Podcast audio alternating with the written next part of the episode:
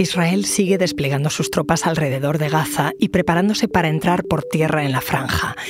Ya hay un millón de desplazados gazatíes y se espera una catástrofe humanitaria.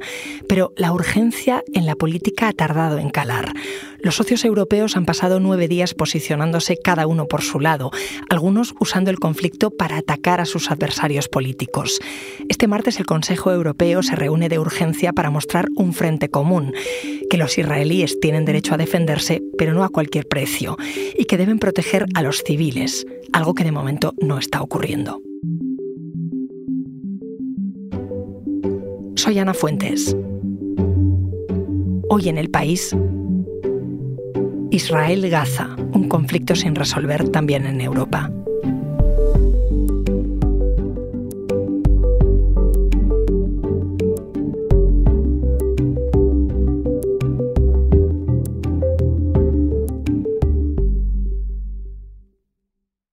El 7 de octubre, muy pocas horas después del ataque de Hamas en Israel, Pedro Sánchez y Alberto Núñez Feijó, líderes de los dos principales partidos de España, condenaron la matanza de forma muy parecida. La coincidencia duró poco. Una vez Israel respondió cercando y bombardeando Gaza, el Partido Popular enseguida planteó el asunto como una disyuntiva o se estaba con Israel o con Hamas. La presidenta de la Comunidad de Madrid, Isabel Díaz Ayuso, llegó a publicar en sus redes noticias sin confirmar para criticar la postura de la izquierda. Y siempre se han encapsulado con los peores, con los scratches, con los ocupas. Luego entenderá que yo no me esperaba otra respuesta por su parte con lo que estaba ocurriendo en Israel. ¿Pero qué pasó en la izquierda? ¡Viva la lucha! ¡La lucha del pueblo palestino! Los dirigentes de Sumar acudieron a protestas contra la violencia de Israel, aunque calificaron los ataques de Hamas como crímenes de guerra. Este lunes le pidieron a Pedro Sánchez que España reconozca al Estado palestino para firmar un acuerdo de gobierno. De momento el PSOE se resiste a ese reconocimiento. Sánchez está en la línea oficial europea. Condena el atentado, pero le ha pedido a Israel que respete el derecho internacional. Se han hecho varios pronunciamientos, pero hasta ahora eh, nunca se ha procedido a ese reconocimiento a la espera de que haya una posición eh, común de la Unión Europea. A ese consenso Europa llegaba el domingo con un comunicado del Consejo. Y este martes los 27 se reúnen de urgencia para perfilarlo. El mensaje a Israel es que reconocen su derecho a defenderse, pero tiene que hacerlo respetando la ley internacional. Esta España es una España amante de la paz por eso nosotros condenamos con rotundidad y sin ningún tipo de ambajes el atentado terrorista de Hamas en Israel y también las muertes de israelíes.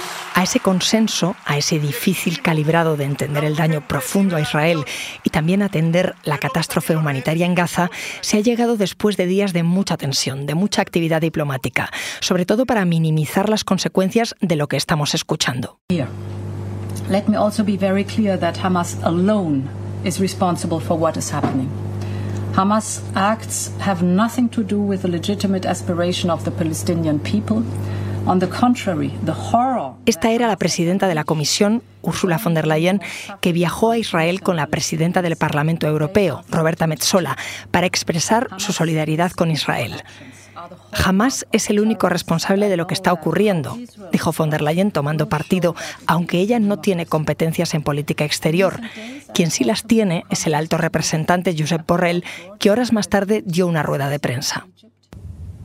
Israel has the right to defend, but it has to be done accordingly with international law, humanitarian law. And some decisions are counter this international law. Algunas acciones de Israel, decía Borrell, como cortar el agua, la electricidad o un bloqueo de alimentos, no respetan el derecho internacional. Para entender el marco europeo y la posición de la Unión Europea con respecto al conflicto israelí en Gaza, voy a hablar primero con mi compañera Elena Sevillano. Hola Elena. Hola Ana, ¿cómo estás?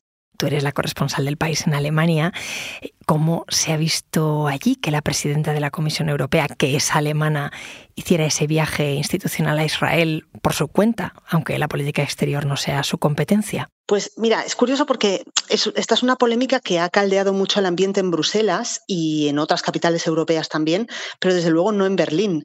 Em, para empezar, mira, casi simultáneamente a la visita de von der Leyen y de Roberta Metsola, la, presidenta del Parlamento Europeo, llegaba también a Israel la ministra de Exteriores alemana, Annalena Baerbock, con un mensaje súper contundente, ¿no? Hablaba de que eh, se estaban experimentando, se estaba experimentando un terror bárbaro estos días y que Israel eh, tenía todo el derecho a defenderse contra ese terrorismo, etcétera. O sea, un poco para subrayar esa idea de que Alemania está firme y, inquebrantablemente al, lado de Israel. O sea que en realidad lo que ha hecho von der Leyen representa muy bien la posición alemana, eh, que es de ir mm, todos a una. O sea, prácticamente no hay nadie que esté saliéndose de ese guion.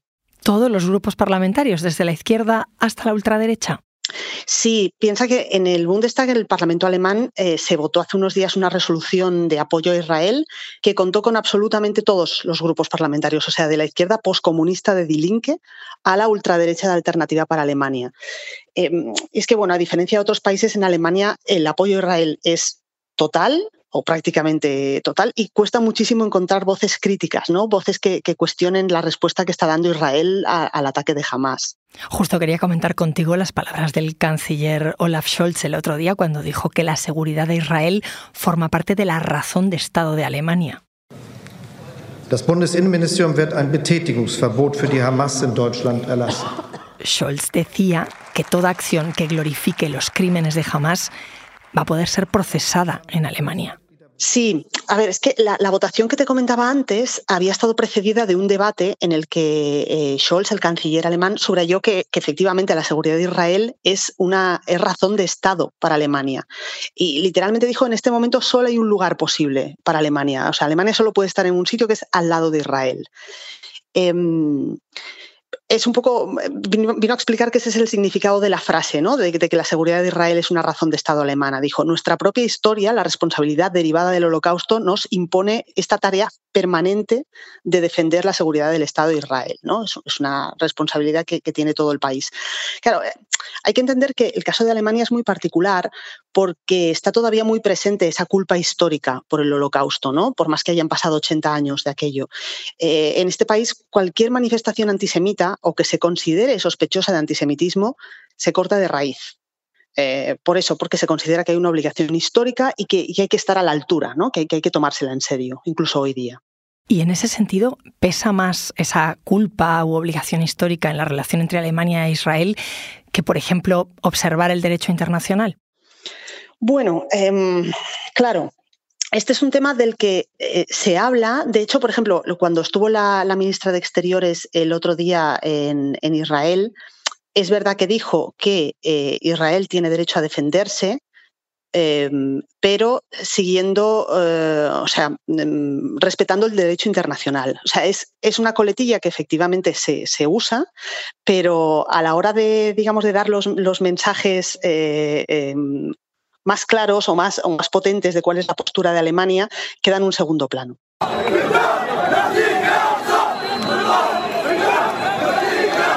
Junto a Francia y Reino Unido, Alemania es uno de los países que ha prohibido las protestas pro-palestinas además de que ha aumentado la seguridad para evitar ataques antisemitas.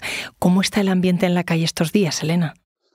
Pues eh, sí, Scholz dejó muy claro el otro día que, quien apoye en las calles alemanas el, terror de, Hamas incurrirá en un delito y, bueno, además anunció la prohibición de una organización pro-palestina que hasta ahora funcionaba con normalidad en Alemania, que se llama Samidun, que, bueno, se define a sí misma como una red de solidaridad con los presos palestinos, pues se va a prohibir porque, entre otras cosas, miembros de este grupo celebraron por las calles de, un barrio muy céntrico de Berlín, un barrio multicultural, Neukölln, el, ataque de Hamas entregando por la calle dulces árabes. Esto sucedió, yo creo que fue al, día siguiente del sábado de los ataques.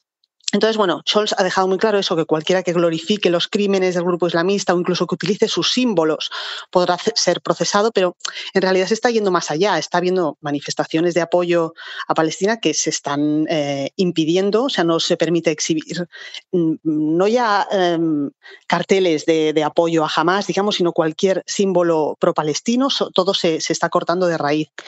Este mismo domingo hubo una manifestación en, en Potsdamer Platz, en una zona muy céntrica de, Berlín. Bueno, Berlín tiene una comunidad árabe y, palestina eh, muy, muy vibrante y que se, bueno, que se comunica mucho. Entonces, eh, en este caso se habían registrado 50 participantes para esta protesta, eh, pero rápidamente atrajo a gente, gente, gente. Acabaron concentrándose allí más de mil personas, ¿no? Fue una cosa muy intensa y hasta el punto de que la policía mm, se quedó bastante sorprendida muchos manifestantes llevaban banderas palestinas, carteles críticos con Israel y bueno, la policía intervino, despejó la zona, hubo enfrentamientos, hubo detenciones, eh, lanzamiento de objetos y de hecho la policía llegó a utilizar gas pimienta y, porras.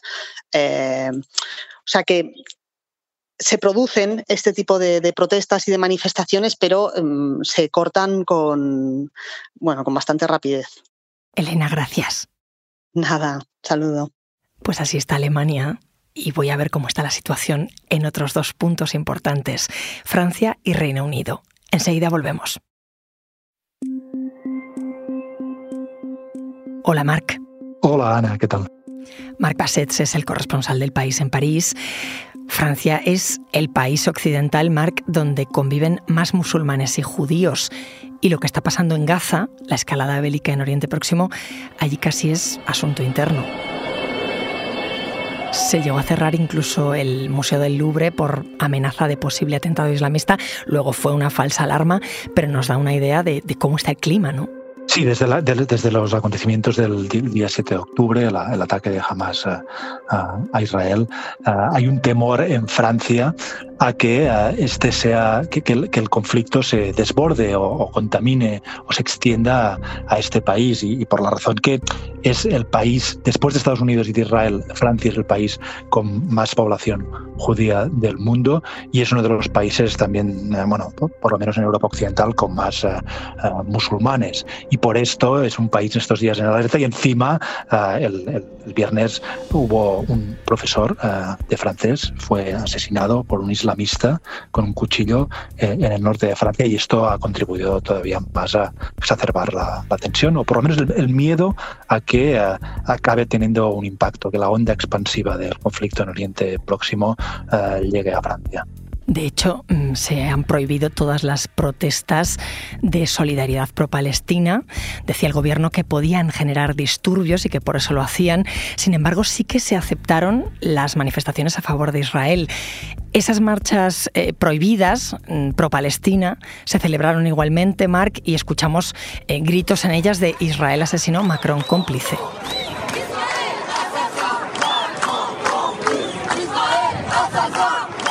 Cuéntame cómo era el ambiente.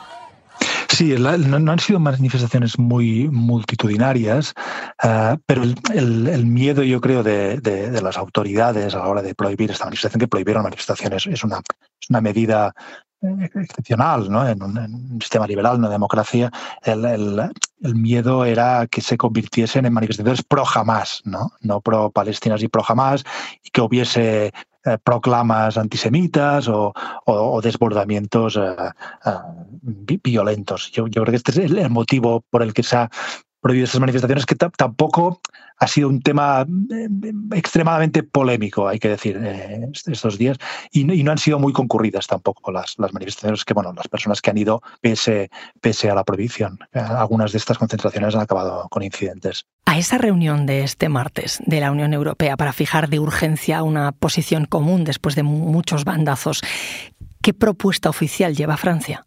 Francia y el presidente Emmanuel Macron diría que tienen la posición europea, no la que sea finalmente después de estos bandazos, como dices, se, está consensuando. Y te, voy, a leer simplemente lo que dijo el jueves pasado en un discurso que, hizo a la nación en hora de máxima audiencia en televisión, dijo, Israel tiene derecho a defenderse eh, eliminando los grupos terroristas eh, como con, con acciones eh, bien precisas, pero, y esta es la otra parte, preservando a la población civil, porque este es el deber de la democracia, es decir, derecho de, Israel a defenderse y preservando a la población civil. Es un equilibrio muy, muy, muy complejo, pero yo creo que esta es la posición que lleva Francia y tengo la impresión de que es la posición europea también. ¿Y cómo está el ambiente en la política nacional? Bueno, ha tenido, ha tenido bastante impacto en el debate político interno, uh, el, debate partidista incluso, ¿no? Y hay, hay elementos, yo creo, interesantes de, observar, ¿no? Por ejemplo, uh, Marine Le Pen, uh, líder de la extrema derecha. Je réaffirme ici solennellement notre soutien au peuple israélien frappé au cœur lo, lo, digo metafóricamente, ¿eh? envolverse la bandera, pero pese, pese, a ese énfasis no, no, no destaca mucho ni, ni es muy remarcable. Lo que es remarcable es ver cómo la líder de un partido que fue fundada por eh, antiguos colaboracionistas con la Alemania nazi durante la ocupación de Francia, entre 40 y 44, que fue fundada por personas que uh, hacían pronunciamientos antisemitas uh, sin, sin, ningún tipo de, vergüenza, como era el propio padre de, de Marine Le Pen, Jean-Marie Le Pen.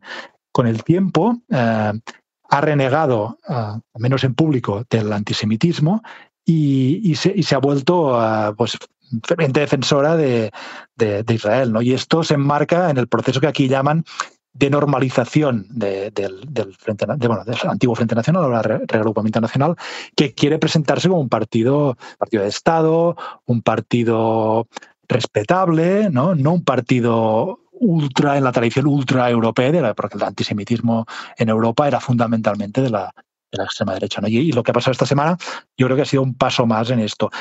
Los partidarios de Marine Le Pen eh, hace unos días participaron en esta manifestación de solidaridad eh, con Israel y estaban allí como unos manifestantes más. ¿Y qué hay, Marc, del otro lado del espectro político, de la extrema izquierda? Porque eh, Jean-Luc Mélenchon, el líder de Francia insumisa, eh, decía que estaba con todas las poblaciones eh, que sufren.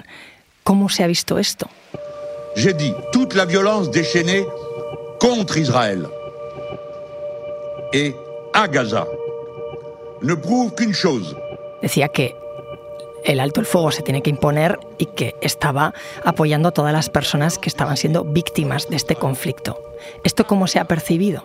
Eh, Mélenchon y sus partidarios eh, en la Francia insumisa, es decir, el principal partido de la izquierda, el, el partido que domina la gran coalición de izquierdas que incluye a socialistas, ecologistas y comunistas, pues Mélenchon fue muy criticado eh, en las horas y días después del, ataque de Hamas eh, del 7 de octubre en Israel. Eh, se le acusó de, de, mantener una equidistancia o de intentar comprender con el contexto este, este ataque y se le acusó de, de, negarse a calificar de terrorista el ataque de Hamas. Y esto ha provocado una, crisis realmente en la coalición eh, de izquierdas. Hay un adjetivo que se utiliza mucho en Francia que es islamo-izquierdista, ¿no? esa cosa a Mélenchon y a los suyos de tener cierta complacencia con el islamismo eh, en Francia eh, por, con el fin de, bueno, de mostrar la solidaridad con, la, los, los, musulmanes eh, discriminados, marginados en Francia, que es, que es, una realidad y que también son una, una parte de los votantes de, de su partido. Gracias, Marc. Gracias. Y una última parada. Voy a ir a Londres para ver cómo está la situación allí. ¿Qué tal, Rafa? ¿Qué tal? ¿Cómo estás? ¿Por qué es importante el conflicto en Reino Unido, lo que está pasando en Gaza? Hombre, eh, habría que recordar, porque a veces se nos escapa, que es el cuarto país con una mayor población eh, judía. Después de Francia, eh, que, que, tiene cerca de medio millón, aquí hay cerca de 300.000 residentes judíos. Los judíos han sido una parte fundamental de la historia de, de, de, del Reino Unido y, de Londres en concreto.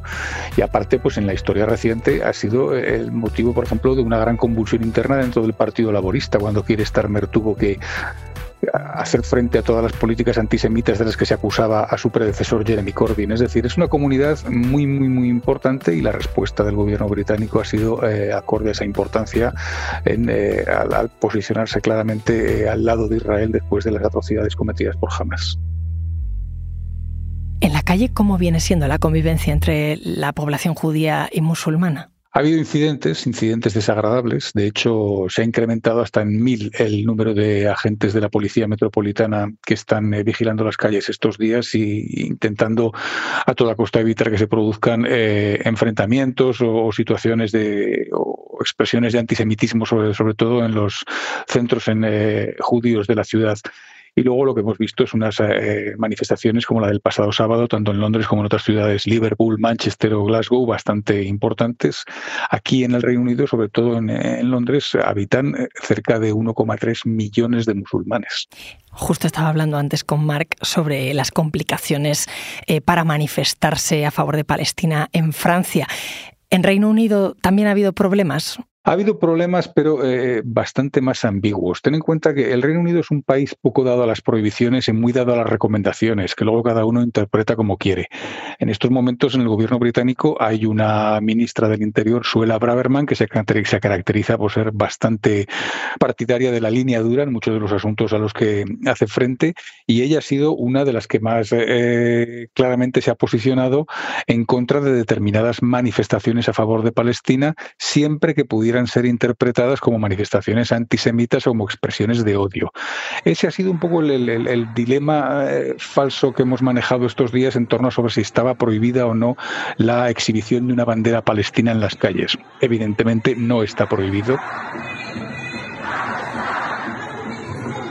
Yo estuve en la manifestación del pasado sábado donde decenas de miles de personas expresaron pues eh, su, rechazo al bombardeo de Gaza por parte de Israel y pidieron eh, eh, que se desarrollara un Estado palestino libre y había banderas palestinas para aburrir. Incluso se desplegó una gigantesca bandera palestina que tenía por lo menos 20 metros de largo y nadie arrebató esas banderas ni la policía actuó en contra de la exhibición de esas banderas. Pero Suela Braverman eh, dejó un mensaje difuso, una recomendación difusa a la policía al decir que si esas banderas se utilizaban en un contexto determinado, por ejemplo, acompañado de expresiones de odio, de expresiones antisemitas o incluso de cierto acorralamiento o acoso a los centros judíos de la ciudad, pues también esa exhibición de banderas podía ser interpretada como una ofensa y por lo tanto eh, eliminada por parte de la policía.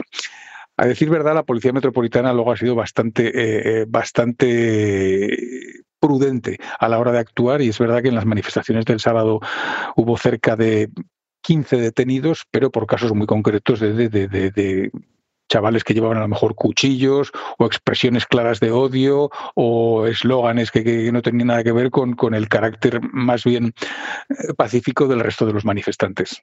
Oye, ¿y en la política se está notando que este asunto eh, tensa la relación entre partidos?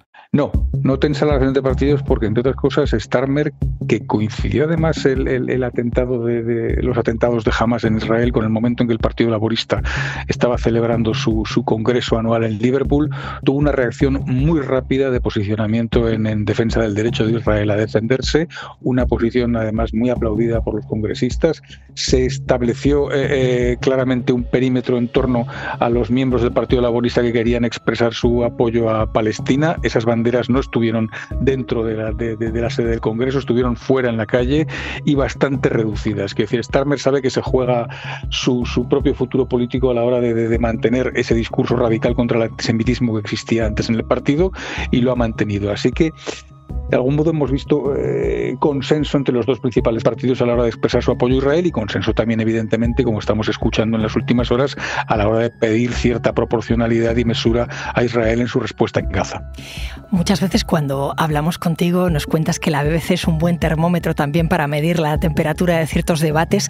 ¿En este caso también lo está siendo? Sí, lo está siendo y de hecho yo creo que una de las cosas que podría servir para expresar o para reconocer que la BBC está haciendo un buen trabajo es que recibe golpes por los dos lados. Eh, hay muchos diputados conservadores, miembros del gobierno e incluso el propio Sunak que están reclamando a la BBC que de una vez por todas llame terroristas a los militantes de Hamas. Sabéis que la corporación pública desde hace muchos años mantiene la idea de que el modo de preservar la neutralidad en este tipo de conflictos es no utilizar nunca adjetivos que están cargados de subjetividad y, y que son ciertamente peyorativos.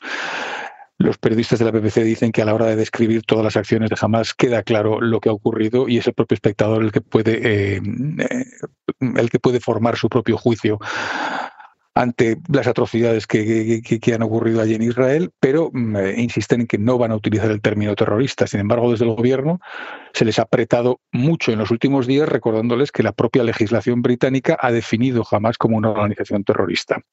Y por el otro lado, el mismo sábado vimos como la fachada eh, central de, la BBC en Londres, en Portland Street, amaneció cubierta de, pintura roja y un eh, grupo de activistas palestinos eh, se atribuyó la autoría de ese acto vandálico y acusó a la BBC de estar de tener sus manos manchadas de sangre al justificar de algún modo la respuesta de Israel. Es decir, que la BBC sufre por los dos lados. Rafa, gracias. Un abrazo.